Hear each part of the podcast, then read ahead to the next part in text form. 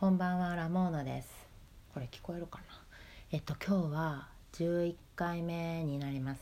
11回目の録音なんですけど話すことがねまた見当たらなくて例によって。そしたらお友達の Y ちゃんがこのねラジオトークを教えてくれた Y ちゃんが Y ちゃんって名前じゃないんだけど Y ちゃんって呼ぼう。Y ちゃんがね「スラムダンクについて話したらって言ってくれてスラムダンクについてはね私も読んできてますからだいぶ長いこと。なので話せるかもしれない。切り口さえ見つかればと思って。でね今日は切り口ももあるんですよ。そこまで提供してもらって。えっ、ー、と傭兵。舞ちゃん傭兵が好きなんでね。傭兵と桜木軍団と傭兵も桜木軍団なんですけど。あとね誰だったっけ。えっ、ー、と鉄夫。鉄夫だ。鉄夫はね鉄夫について話す日が来るとは思いませんでした。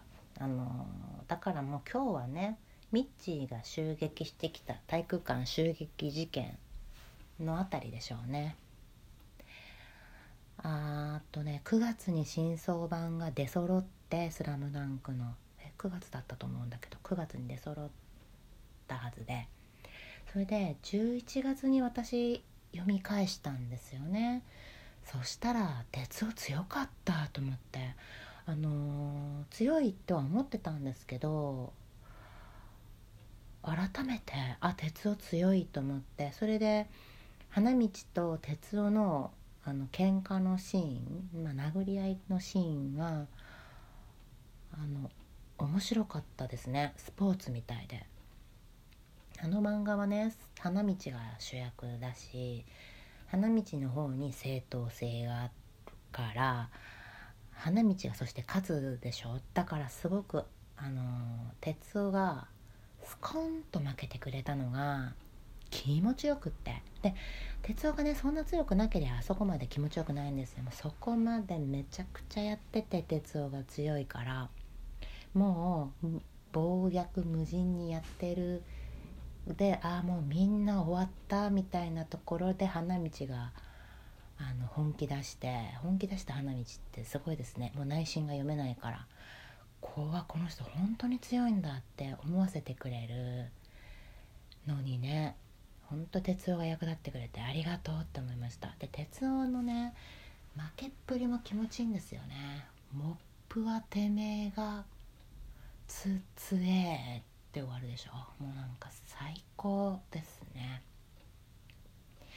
であのー、あの人がなんでミッチを手伝ってくれたのかわからないじゃないですか。原作では。暇つぶしなのかミッチーのことが好きだったのか。好きってのはいろんな意味がありますけどね。だったのか、まあ、ど全然わからないけどあのー、あの襲撃事件の後に単発に髪を短くしたミッチーともう一回再会しますよね哲夫がノーヘルで追いかけられてるところにあの警察に。でそこのちょっとした会話のところでもうなんか哲夫って過去をあっさり流し水に流してるのが垣間見えますよね。あの潔さをあの作者のね井上御体が哲夫に与えたところがねあの潔い部分を。あれがなんかもう主役の器だよなと思って。あんな潔い設定してあげないでもいいところじゃないですか。でもねああいう風に鉄を描いたっていう時点でねやっぱり鉄はまた違う異世界を背負ってる男だなって思わせてくれましたよね。本当あの後のシーンがあってよかった。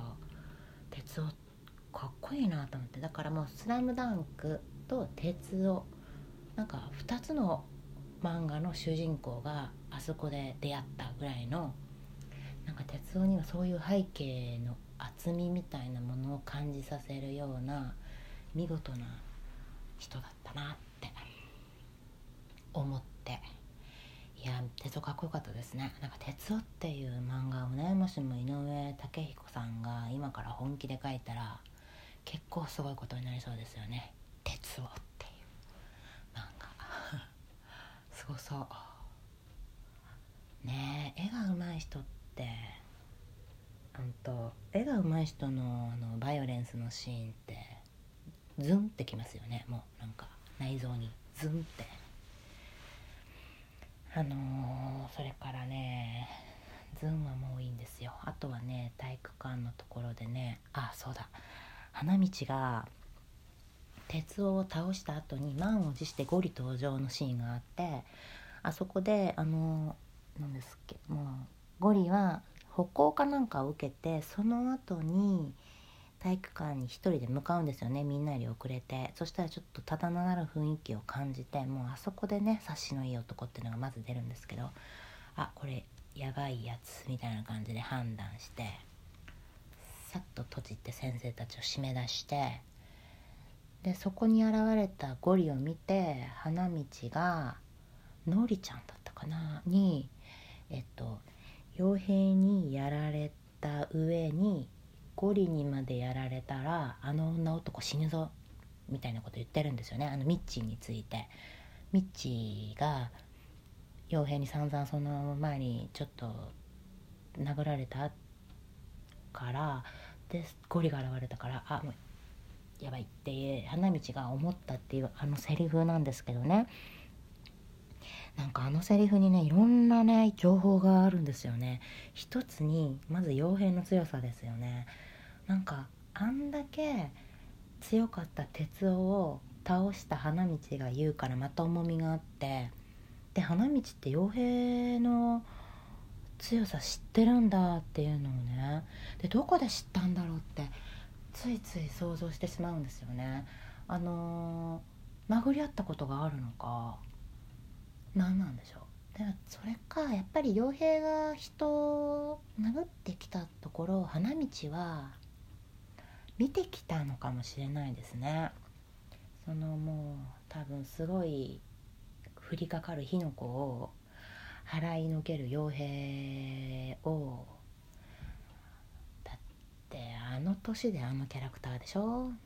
小中とかもっとなんかもう修羅のような感じだったかもしれないですよね傭兵だって。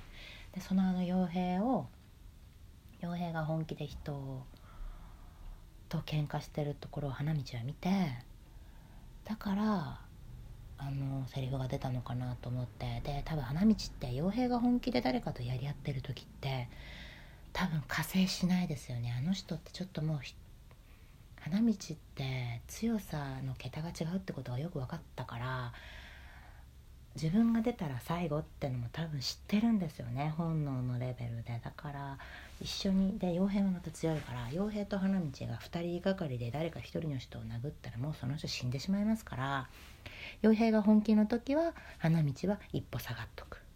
で花道が本気な時は傭兵は一歩下がっとく。みたいな感じだったんじゃないのかな。なんか必ずお互いがあのお互いの戦い方とか喧嘩のやり方を見てきたのかなってね思わせるセリフでしたよね。であのゴリそうでゴリですよ。ゴリの強さも花道はそこで言ってたじゃないですか。ゴリにやられたら死ぬぞだから。まああの人日々ねゴリのげんこつ頭に受けてる人だから。でもそれだけじゃなくて多分ゴリのねあの強さっていうのはもう精神性の高さにもあると思うんですよね。喧嘩も強いけど気持ちが強い。芯があるから花道は勝てない人だってもう思ってるんですよね。ゴリのこと。あと小暮さん。小暮さんも花道は殴れないと思う。なんか展覧会とかに行って綺麗な絵とかにあってそういう絵を破れないじゃないですか。あんな感じで。なんか小暮さんは殴れない。花道みたいな人たちは。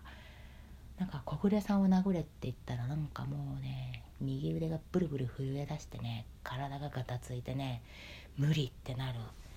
なんか小暮さんとかねゴリとかにはねそういう強さがねまた備わってるなってあの漫画読んでると思いますね。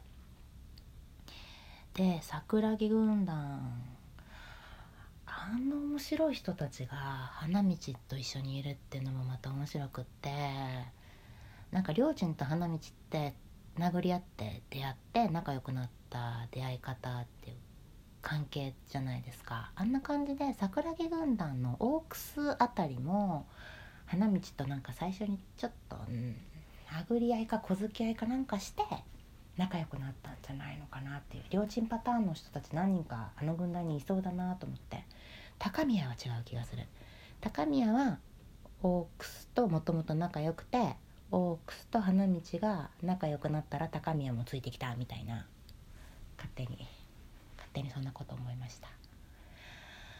そんな感じかな。なんか止まらない。面白いですね「スラムダンクの話。やっぱりね妄想込みで喋ると。あこのえっとラジオトークのアイコン？アイコンもこれ Y ちゃんが描いてくれた高宮の絵なんですよね。だからもう高宮のこのね涅槃像のような姿でね第1回目からずっとこの番組を見守っていってくれたんですよ。だから11回も喋れたのかもしれないですね。面白い面白かった。ラジちょっと「スラムダンク面白かったんでまた話せたらいいな。この高宮ね上に本当は花道もいてあのリラックスって書いてあるんですよ。あそれちょっとツイッターとかで流させてもらいたいな。Y ちゃんがいいって言ったらきっときっと流れ流れます。駆け足で喋っちゃった。じゃあ今日はこの辺で終わります。さようなら。